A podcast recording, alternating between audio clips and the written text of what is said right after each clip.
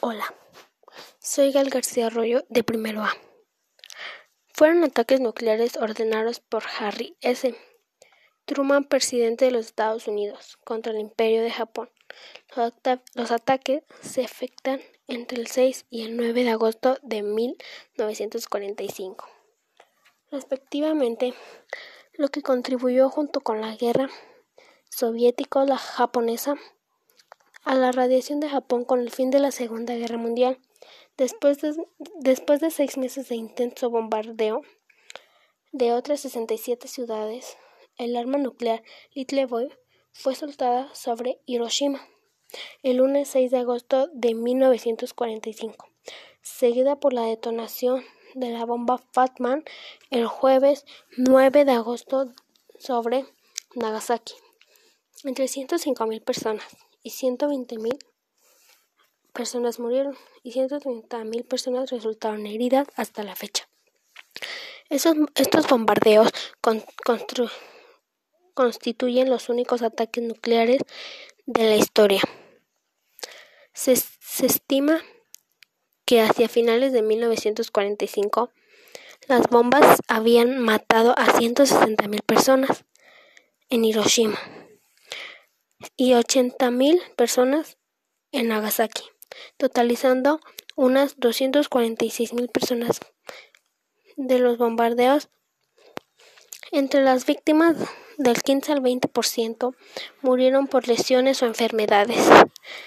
Desde entonces, en algunas otras personas han fallecido de leucemia y distintos cánceres libró por las bombas.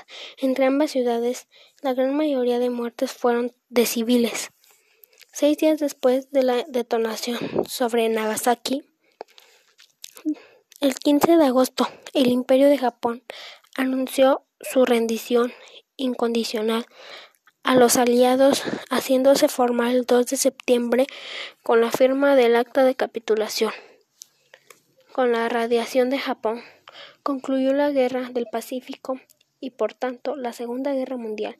Como consecuencia de la derrota, el imperio fue ocupado por fuerzas aliadas lideradas por los Estados Unidos con contribuciones de Australia, la India Británica, el Reino Unido y Nueva Zelanda, y adoptó los tres principales anticelulares que le prohibían poseer, fabricar e introducir almacenamiento nuclear.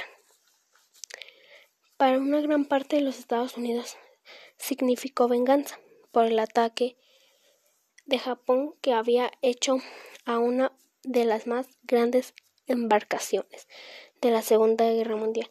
El significado para la humanidad una contaminación ya que el aire según científicos estuvo contaminado con mucho dióxido durante más de 19 años y aún lo sigue estando. En aguas, en la acción, puso prácticamente fin a la Segunda Guerra Mundial, forzando la rendición de Japón imperial y la victoria definitiva a las refuerzas aplicadas sobre los países del eje. La bomba le dio opciones a Truman, el presidente estadounidense, no dudó, no dudó en aprovecharla. En otras palabras, la principal razón para usar la bomba fue, forzar a los líderes japoneses a que se rindieron antes de que soviéticos entraran a la guerra.